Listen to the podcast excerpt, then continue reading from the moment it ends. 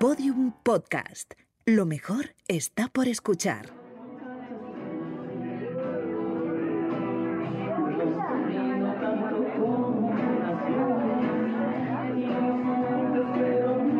El contexto que tenemos muchas mujeres transexuales en Latinoamérica es de dedicarnos al show travesti, al show eh, drag queen que se conoce hoy día.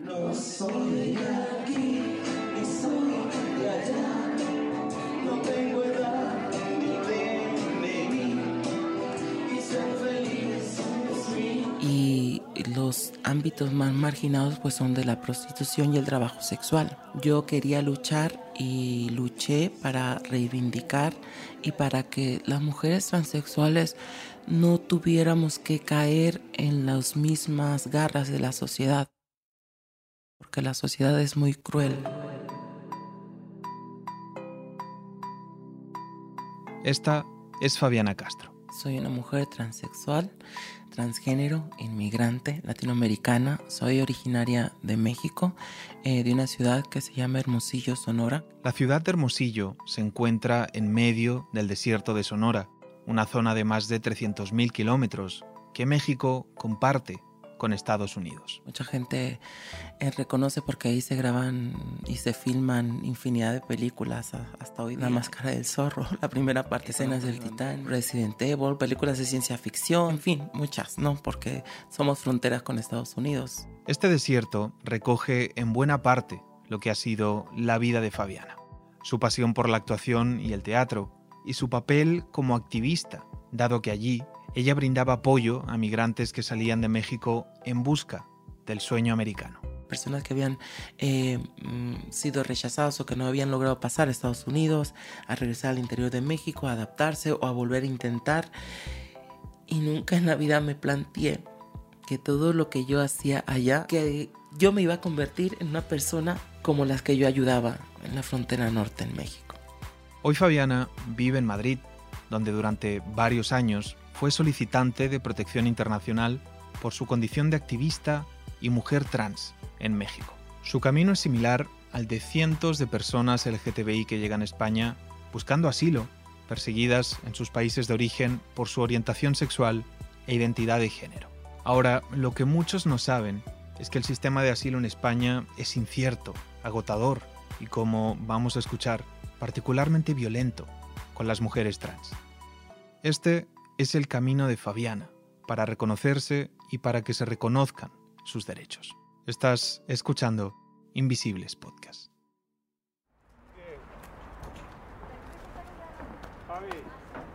Fabiana me cuenta que todo comenzó en 2016, cuando llegó a España de vacaciones.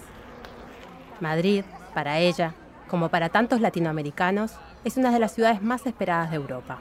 Además, en su imaginario, era la ciudad del barrio de Chueca, de las multitudinarias marchas del orgullo.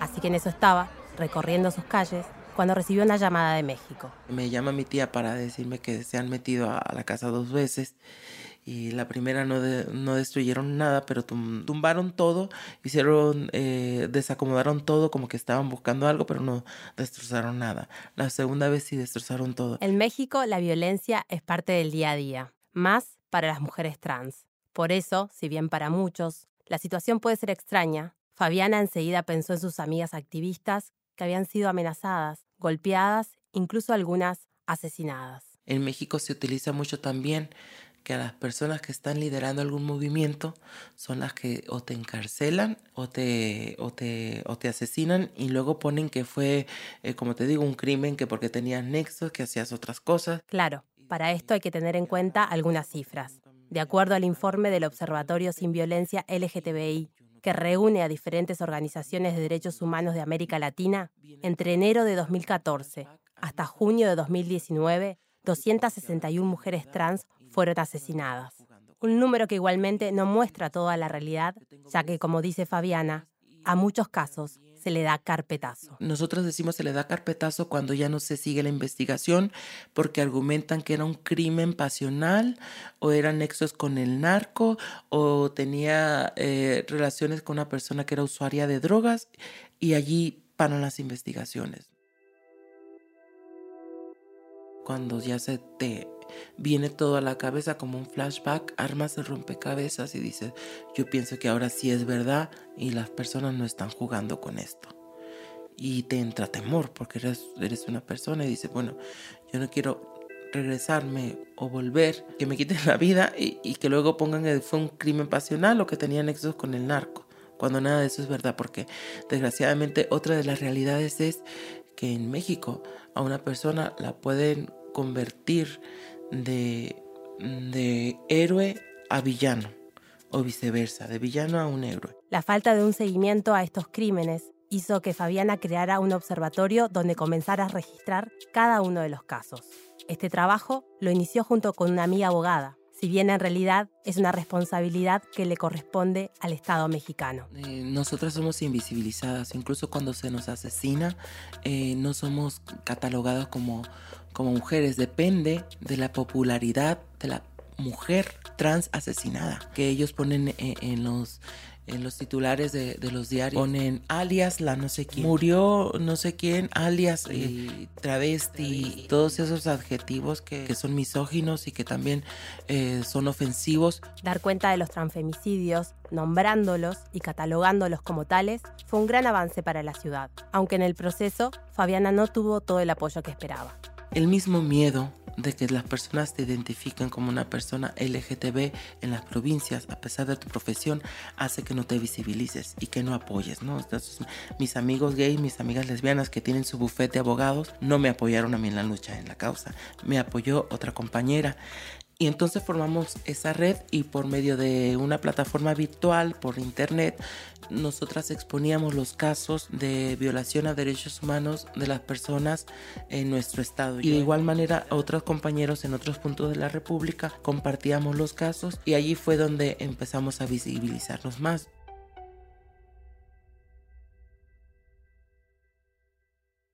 Para una mujer trans, asumir su identidad de género es un proceso que lleva tiempo. En Fabiana, un poco más del que desde pequeña, en la finca rural de Hermosillo, le dedicaba a ocultarse o a pasar desapercibida frente a las imposiciones de su familia. Yo cuando era niña, porque pues me sentía niña, eh, no veía diferencias con mis hermanas.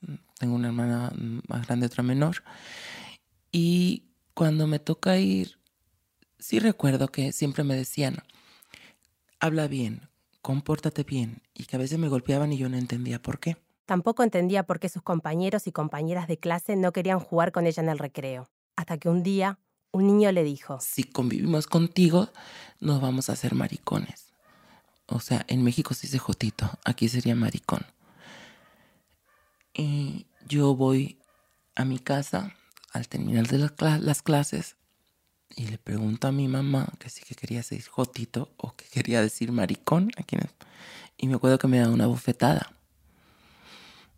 No entendí yo nada, pero me quedó grabado el momento para toda mi vida. Esa escena se volvería a repetir varias veces más, aunque esta vez con su papá. Mi papá cada que se emborrachaba los fines de semana, eh, como le hacían bullying o burla allí en, en la zona de donde éramos por causa mía, pues se quería desquitar o corregirme a golpes, ¿no? Entonces, bajo los influjos del alcohol, eh, cada fin de semana eh, mm, me buscaba para, para golpearme. Mi abuelo se da cuenta de eso y, para cuando, y los fines de semana me llevaba a la ciudad. Sobreviví gracias a eso, a, que mi abuelo me lleva a vivir eh, con, con mi abuela a la ciudad pero la protección valía solo en casa de sus abuelos, así que en la secundaria tuvo que ingeniárselas para encontrar otras formas de neutralizarlo. De los 11 a los 15 años, incluso en el bachillerato,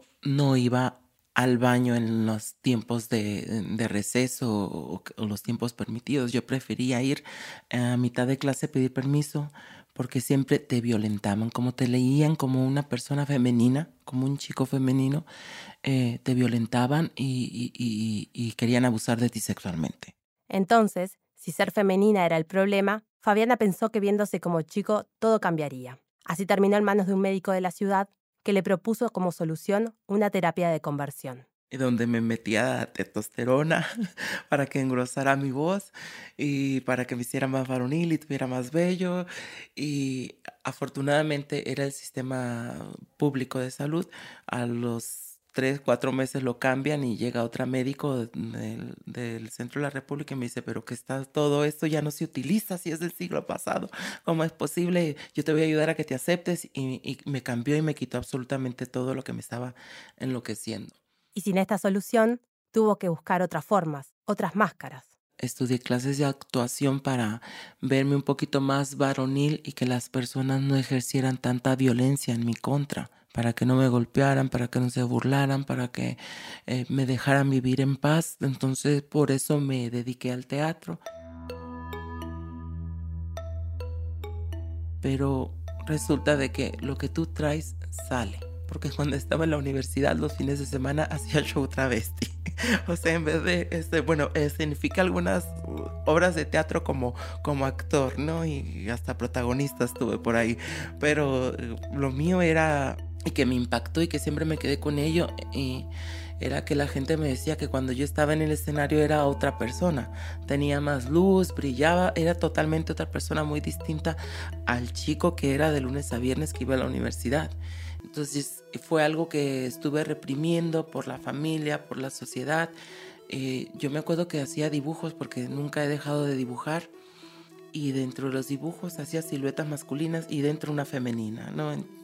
Entonces siempre he sido mujer y me he leído como mujer. En esos años en los que Fabiana estudió periodismo, pero también luego cuando trabajó en radios comunitarias y públicas, las personas la identificaban como un chico gay, lo que durante muchos años le dio tranquilidad. Hasta que en 2010 decidió visibilizarse como mujer trans. Fabiana cuenta que preparó una fiesta con una sola consigna, Nadie podía sacar fotos. Ellos se vistieron de ella, ellas se vistieron de ellos y como algunas eran son personas públicas y catedráticos no no quisimos publicar las fotos, ¿no? Entonces yo hice una fiesta de 15 años porque en Latinoamérica se celebra mucho la fiesta de los 15 años cuando una mujer pasa de ser de niña a mujer. Entonces hice mi fiesta de 15 años a lo grande, ¿no? Como incluso fui a la catedral a querer dejarle el ramo a la Virgen y el sacristán me cerró la puerta y todo el mundo se reía. Y, y, contaba esa anécdota, ¿no? Y es algo muy divertido, o sea, hay gente que quiere cambiar el mundo y hay gente que te apoya. Y esos recuerdos quedan para siempre. Despertemos ya del sueño de poder ser libres. Conquistemos nosotros esa libertad contra el miedo la rabia y contra los nazis mariconazos. Contra los nazis mariconazos. Contra los nazis mariconazos. Los que hablan son parte del colectivo Maricas de Madrid. Nosotras, como mujeres trans. Es primero de marzo de 2020. La concentración es en Plaza del Carmen, a pocas cuadras de Gran Vía, en el centro de la ciudad. El día antes, Fabiana me mandó por WhatsApp la convocatoria a la concentración me dijo que eran rechazo a las últimas agresiones que habían vivido en la ciudad. Según el Observatorio Madrileño contra la Homofobia, Transfobia y Bifobia, una vez al día se produce una agresión contra este colectivo. Fabiana es una de las que está leyendo la proclama. No están aquí por miedo. Yo tengo tres amigas racializadas, trans, que cada noche al salir del trabajo o cuando quieren ir a hacer una revisión médica me llaman para acompañarnos porque tienen miedo, tienen miedo a esas miradas, tienen miedo a esos golpes. En Madrid, Fabiana se dedica a generar conciencia sobre la situación de las mujeres transmigrantes. Ella lo conoce bien, dado que hace cuatro años tuvo que quedarse en el país y solicitar asilo. Y ya de allí empiezo la, odisea de mi vida. Eh, ya después los pisos tutelados, me, me informan también, voy a asociaciones que ayudan a personas migrantes, y ya me dicen que por mi situación y mi contexto yo también puedo solicitar asilo y refugio o protección internacional. Apenas llegan al país, las personas del colectivo LGTBI pueden pedir asilo, alegando persecución en sus países de origen debido a su orientación sexual e identidad de género. Personas gays, lesbianas, transexuales, bisexuales, intersexuales. Hay que tener en cuenta que en 68 países pertenecer a esta población es un delito y que en 11 se castiga con pena de muerte. En México, de donde es Fabiana, el país no lo prohíbe, pero acumula los índices más altos de crímenes de odio de América Latina. Solo en 2019 hubo 117 asesinatos, según la organización civil Letra S, donde las mujeres trans representan el mayor número de las muertes. España es el tercer país que más solicitudes de asilo recibe en la Unión Europea a nivel general. Pasó de aproximadamente 6.000 en 2014 a 118.000 en 2019. Y si bien no existen datos oficiales desagregados, organizaciones como ACNUR informan que hubo un aumento de las solicitudes por orientación sexual e identidad de género. España cuenta así con una política de asilo que a priori da garantías a estas personas, pero el proceso es un camino largo, lleno de trabas y por momentos muy deshumanizante. Un policía que no tenía la más mínima sensibilidad, misógino para mi gusto, tránsfogo también, porque en innumerables ocasiones se refirió a mí como varón. Y yo le dije, oye, pues estás viendo una mujer, porque y me dice, su argumento es, es que el pasaporte dice, pero el pasaporte está cerrado. Es que estoy leyendo el pasaporte y el pasaporte hace media hora que lo cerraste. Lo que cuenta Fabiana ocurrió en su primera entrevista de asilo. Para las mujeres trans y hombres trans, los trámites legales suman más violencias. El cambio registral de sexo y nombre en el DNI no está habilitado en todos los países por lo que muchas personas llegan con un pasaporte que no reconoce su identidad de género. En México, Fabiana no lo pudo hacer porque solo estaba habilitado en la capital, mientras en España para hacerlo es necesario, en el caso de los y las migrantes, acceder a la nacionalidad, o sea, otro trámite, muchas veces inaccesible, y atravesar un proceso de hormonización con informes de psicólogos y psiquiatras que acredite que la persona tiene disforia de género, lo que en la jerga médica dice que sos trans. De esta forma, las personas trans no solo son evaluadas, sino también obligadas a realizarse transformaciones corporales o a tomar medicamentos para cambiar su físico y así adaptarse a lo que socialmente entendemos por ser hombre o mujer. Un punto importante a cambiar por parte de los colectivos LGTBI.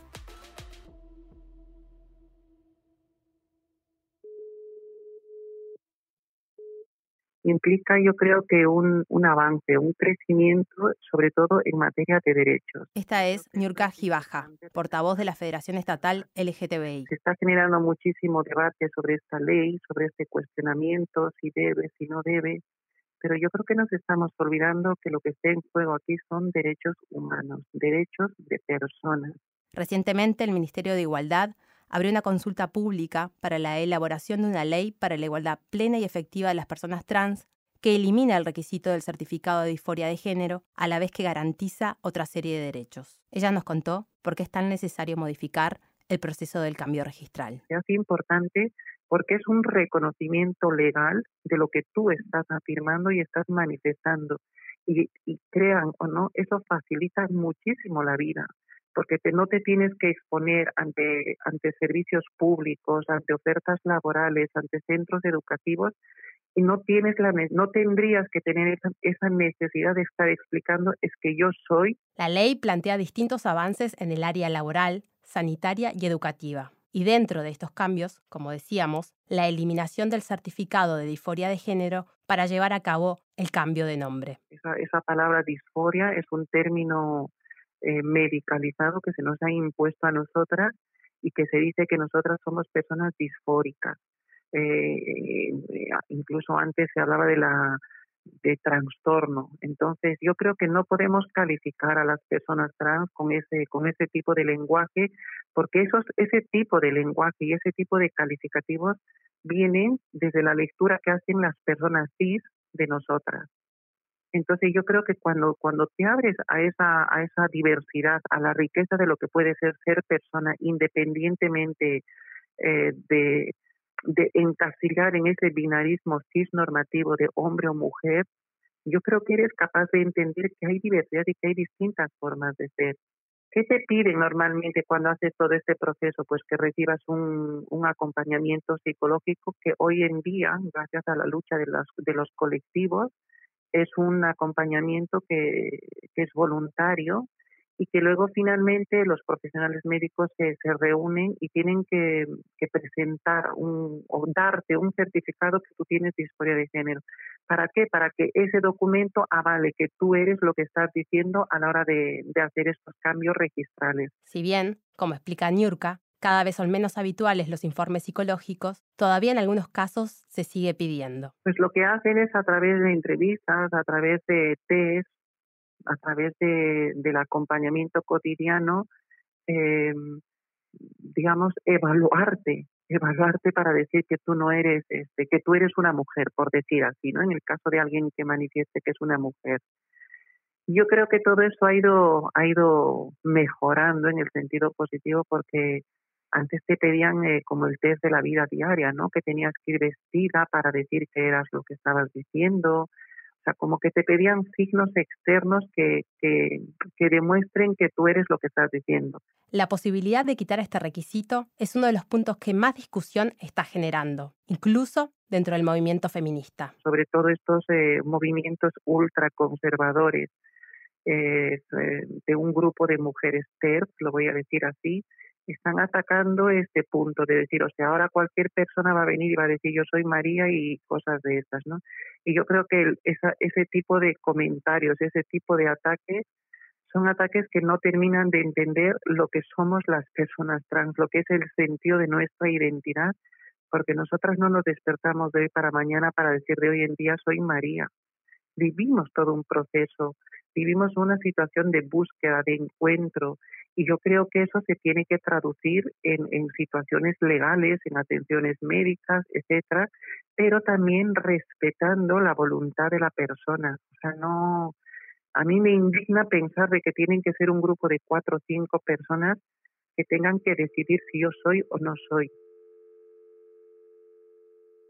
Te dicen la pregunta así de, de violenta, ay, pero eres hombre, pero... Si esta ley es urgente para los colectivos LGTBI, entre otras cosas, es porque la falta de un DNI en el que se reconozca la identidad de género es uno de los obstáculos más importantes a la hora de buscar trabajo. Si te habían dicho el próximo lunes inicia, te dicen, bueno, mira, eh, vamos a esperar a otra llamada, vamos, ya te ponen pegas. En el caso de Fabiana, después de pasar por muchos trabajos distintos, con poco dinero y a punto de quedarse sin techo. Y empieza una nueva etapa de mi vida que nunca me había planteado, ¿no? que es estar en la calle, ejercer el trabajo sexual, sobrevivir, conocer a, las personas y darte cuenta de que hay otras dimensiones y que hay otras realidades aquí mismo en Madrid. Ahora bien, para muchas personas trans, ni siquiera el hecho de tener recursos les asegura acceder a una vivienda. Pregunta que me hacían era si estaba operada o no. Incluso para alquilar pisos, o sea, la gente desgraciadamente hoy en pleno siglo XXI sigue leyendo los cuerpos a través de la genitalización. ¿Qué más se da lo que yo tenga entre las piernas? Yo voy a trabajar con mis manos y con lo que yo sé hacer. La inestabilidad que ha sufrido Fabiana en estos meses tiene mucho que ver con que luego de un año le denegaran su solicitud de asilo. Y para mi sorpresa, ese no y es no, eh, los argumentos y el trabajo que hizo el abogado no lo tomaron en cuenta. Mm, tomaron en cuenta nada más la primera declaración y aparte hicieron un copia y pega de otras denegaciones de personas de Venezuela, conmigo, que soy mexicana. El proceso de solicitud de asilo para las personas LGTBI tiene sus trampas. Pensémoslo así. ¿De qué manera una persona demuestra su identidad de género u orientación sexual? Una de las formas más habituales en el proceso de solicitud de asilo es comprobando la participación de las personas dentro de un colectivo LGTBI, lo que lleva a que la militancia pase a ser una obligación para las personas. En el caso de Fabiana, ella era una activista reconocida en México y por eso pudo demostrar su historia presentando las entrevistas que le habían realizado en aquellos años. Pruebas que igualmente no le sirvieron. Creo que es como al azar, o sea, se lo dan a unos sí y a otros no, porque dentro de los distintos colectivos de personas LGTB, conozco personas de Ruanda, de otros países de África, donde hay contexto de pena de muerte para las personas LGTB y en las denegaciones a ellos también les dicen eh, a tu país y que nadie se dé cuenta de tu orientación sexual. O cuídate y pero se los dicen y se lo ponen. Y eso es motivo para que sus abogados pues interpelen con un recurso. Desgraciadamente hay una negación a todas las solicitudes y al momento de estarte negando el asilo, pues claro que está aumentando el número de personas indocumentadas y de personas que estamos favoreciendo de alguna manera u otra la economía clandestina.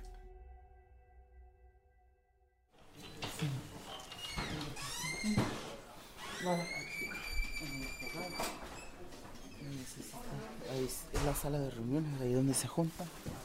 Y Diego ahorita está, ahorita está atendiendo a dos personas y pues aquí hay que esperar porque como están en nueva remodelación las nuevas oficinas, entonces aquí de cuenta que tienen todo, todo concentrado en esta parte, ¿no? Estamos a la Merced Migraciones, la organización que ayudó a Fabiana cuando llegó al país. Aquí todos los lunes funciona un grupo que apoya al colectivo LGTBI migrante, donde ella es voluntaria. Me dice que el espacio es como una estación de tren, donde las personas comparten información, recursos y esperan el destino donde deberán aguardar la respuesta de sus papeles.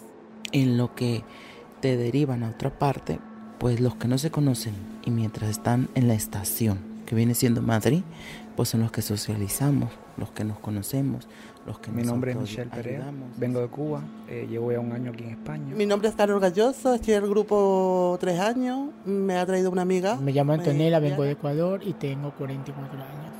Eh, mi nombre es Rafael Ariza. Mi nombre es Andrés, mm, soy de Colombia. Y estoy viniendo aquí al grupo hace más o menos ya unos cinco meses, más o menos, y lo hago frecuentemente. El grupo se armó para ayudarnos entre todos las personas migrantes. En la fundación donde me asesoraron me dijeron que tenía que llevar pues escrita toda mi historia de vida desde que era chico gay y todo lo que había vivido en Colombia. Y bueno, pues de momento me he equipado con todos los requisitos, cumplir los requisitos que piden. Sin embargo, sé que esa decisión pues depende netamente de la persona que, que te vaya a atender. Pues he estado muy contento acá, todo ha sido muy bueno. Lo malo es lo que uno no puede conseguir trabajo así sin documentación. ¿Conocéis el parque Casino de la Reina por aquí alguien? Vale, es un parque que está en Lavapiés, justo entre Embajadores y Lavapiés. Y por eso, bueno, pues yo sé que, que Antonella se siente muy cómoda por, por Lavapiés, por el barrio. Entonces, por eso también ella, pues... Eh, Él es Diego Asensio. Soy marica, trabajador social y sexólogo. Y trabajo en el proyecto de atención a eh, personas migrantes y refugiadas eh, por motivos de género, por pertenecer al colectivo LGTBI. Podemos quedar allí. ¿Vale? Muchas de las personas LGTBI que huyen de sus países en busca de protección internacional, una vez descubren que pueden pedir asilo, no saben cómo ejercer este derecho. Es ahí donde entran organizaciones como la Merced. No es una cuestión de que se necesite un acompañamiento, ¿vale? Porque eh, el objetivo es la autonomía, la independencia y que, bueno, o sea, que realmente eh, no son víctimas ni nada por el estilo, o sea, es, esa es la realidad, ¿no? Y muchas veces lo único que hace falta es información y herramientas. O sea, la mayoría de, personas que, que, migran y que piden refugio son personas muy valientes y con muchas capacidades, o sea, han, llegado hasta aquí, es decir, o sea, tienen habilidades de sobra. Lo que le falta es entender los, las claves culturales, las cuestiones más formales, más institucionales, ¿no? que son las que muchas veces, con la excusa de que es lo institucional, no es lo que se, con lo que se ejerce la violencia. En la Merced se presta asistencia jurídica gratuita a los migrantes. Se informa sobre el intérprete, la atención sanitaria o el sistema de acogida que otorga la unidad de trabajo social de la Oficina de Asilo y Refugio. El sistema de acogida se compone de una primera fase, en la que la persona accede a la estancia en un piso con todas las necesidades cubiertas, y una segunda fase, donde se le dan unos 600 euros para que haga su vida de manera autónoma. Esta cobertura puede durar hasta 24 meses y es muy habitual que se terminen las ayudas sin que la persona tenga una resolución sobre su asilo. Incluso algunas llegan a esperar hasta dos años y medio para tener una respuesta. Ahora, para acceder a este sistema, el primer gran escollo a superar es la entrevista, donde la Merced concentra la mayor parte de sus esfuerzos. Al, tratar de, ¿no? de minimizar esos miedos que pueden surgir al, encontrarte en una comisaría que además no está preparada, pues a lo mejor la entrevista la estás haciendo en una sala con otras siete personas, ¿no? en la que tienes que, contar cuestiones que sabes que por tu realidad LGTBI probablemente puedan causar burla ¿no? o puedan causar, causar broma, eh, prejuicios y demás. Entonces, bueno, el preparar para esa entrevista es algo primordial. Y ya cuando eres oficialmente solicitado, de asilo como que te sientes un poco más resguardado, porque te abre las puertas a, hacer la entrevista con la asistente social o acceder al programa de refugio que te ofrece el, Estado. Alison es venezolana. Cuando hablé con ella, hacía 15 días que había llegado al país y tenía miedo que la rechacen. La mayoría de, de, la experiencia que se cuenta no es algo que tú tienes un papel para comprobarlo. Entonces, este, más que todo eso, existe el temor de que tú cuentes tu historia, seas totalmente sincero y que no te vayan a creer este, y que te vayan a rechazar. Lo malo es que para la renovación de, de las tarjetas Eh, por ejemplo, en mi caso no la he podido renovar, o sea, no me pueden hacer un contrato. Jonathan es colombiano y llegó hace un año y medio. Dice que en el grupo se avisan por WhatsApp cuando extranjería abre citas para el sistema de acogida y renovar la tarjeta roja. La tarjeta roja es el documento que les permite residir en el país y pasados seis meses sin obtener respuesta, trabajar. Estas citas son clave para los solicitantes de asilo. Sin embargo, es una especie de lotería. O sea, ya como lo pusieron las citas digitales, todo digital, entonces ahora, claro, se colapsa y nosotros somos los que no tenemos acceso a, las tarjetas. No es como antes que uno iba, el día eh, se vencía y al día siguiente ya lo podíamos ir a renovar. Ahora no, ahora son cinco meses y estoy sin trabajo. No tengo nada que hacer. Pero no solo las citas están colapsadas. Habíamos dicho que en 2019 España recibió 118.000 solicitudes de asilo. Sin embargo, el número de plazas de acogida está en el entorno de las 9.000. Acceder a este servicio puede demorar mucho tiempo. Por eso organizaciones como la Merced terminan dando apoyo por fuera del sistema, y más en Madrid, donde para la población LGTBI solo hay cuatro espacios exclusivos que tienen plazas, y la mayoría de las personas terminan viviendo en espacios mixtos no seguros. Ahora se están apostando por, apostando por grandes centros, centros de más de 100 personas donde lo LGTBI se invisibiliza mucho más, donde la violencia no se, no se reconoce. Incluso podríamos llegar a decir que eh, esas personas que todavía no, no, han sido identificadas como personas LGTBI, ¿no? por todo lo que eso conlleva, ocultación, estigma y demás, no es fácil identificar eh, a ciertos casos de personas LGTBI. ¿no? Por esta situación, muchas personas que en sus países habían logrado visibilizarse como mujeres u hombres trans vuelven a ocultarse cuando llegan aquí. No abrazar tu identidad sexual, no abrazar tu orientación sexual, el tener que volver a esconderte, ¿no? el no querer visibilizarte como persona LGTBI eh, de manera bastante justificada, porque bueno, eh, muchas veces los, eh, vienes escapando de un entorno hostil, pero llegas a España y también te encuentras con, un espacio hostil. ¿no? Yo creo que el, máximo daño, la, la, máxima pérdida que hay es el, no, no, no, estar en espacios no mixtos de personas LGTBI, de redes de apoyo y demás, ¿no? porque al fin y al cabo es lo que te va a hacer el, encontrar una buena acogida. O sea, realmente en Madrid, en la ciudad de Madrid, quien está acogiendo son las redes de acogida populares. ¿Vale? El colectivo LGTBI que ha hecho, ha hecho piña, está acogiendo en sus casas y otras personas que están decidiendo acoger. Amigos, conocidos, compatriotas que han llegado antes, que ya tienen permiso de trabajo y están acogiendo. No es el sistema de acogida, sino el sistema de, de redes populares que se están tejiendo.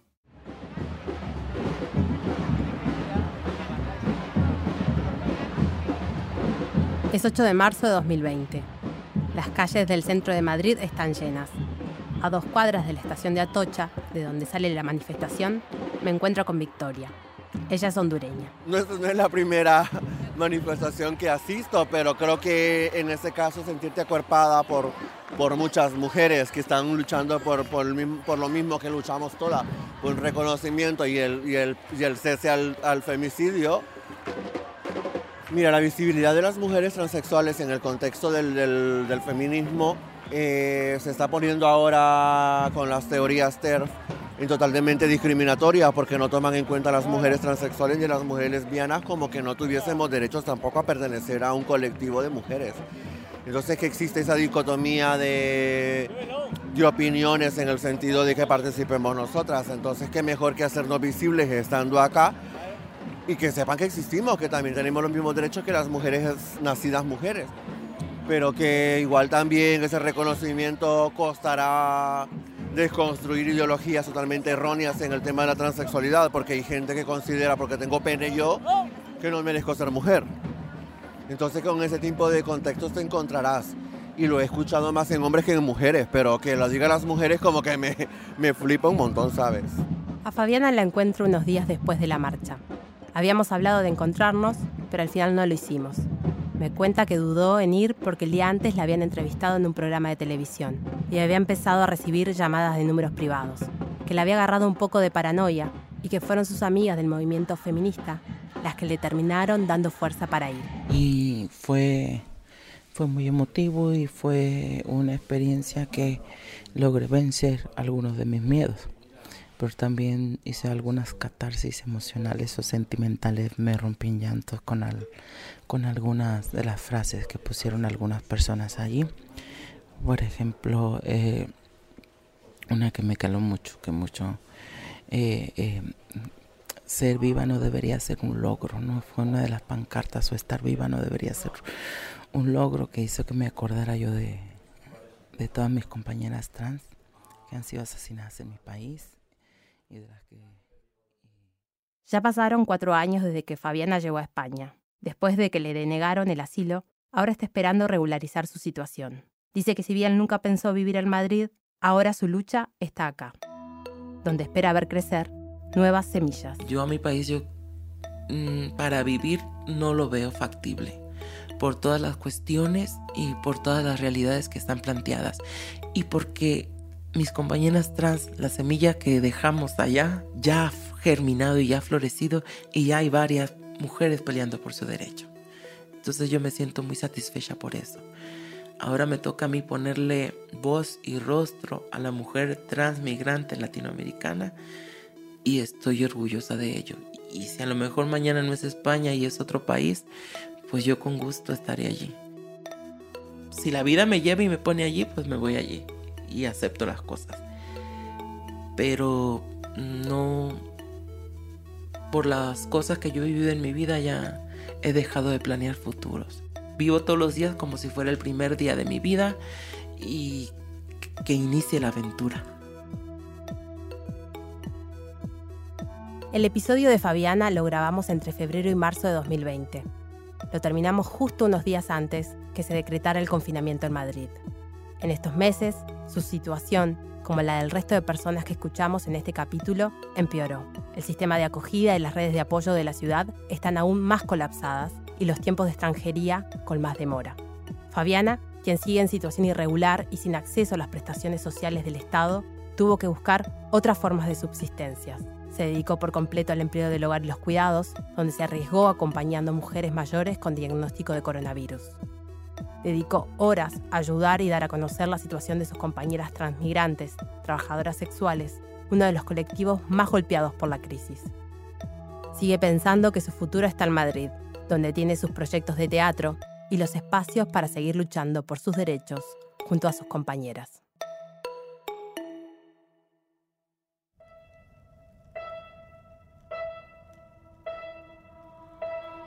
Juego de Máscaras es el primer episodio de nuestra segunda temporada y en el que nuestra compañera Cecilia Osorio estuvo al frente. El resto del equipo de Invisibles somos Cristina Barrial, Luis Elías, Nuria Ríos y yo, Sebas Rodríguez, que estuve en el diseño sonoro. La música original de esta temporada es obra de Peter Petrowski y la ilustración del episodio un trabajo de Laura Gill. Esta temporada es posible gracias al respaldo de nuestros oyentes y cuenta también con el apoyo de Podium Podcast. Puedes escucharnos aquí o en tu plataforma favorita. Aquí contamos historias al margen y desde los márgenes. Para saber más sobre nosotras, visita nuestra página web invisiblespodcast.com y síguenos en nuestras redes sociales. Estamos en Twitter, Facebook e Instagram. Mil gracias por escucharnos. Somos Invisibles Podcast.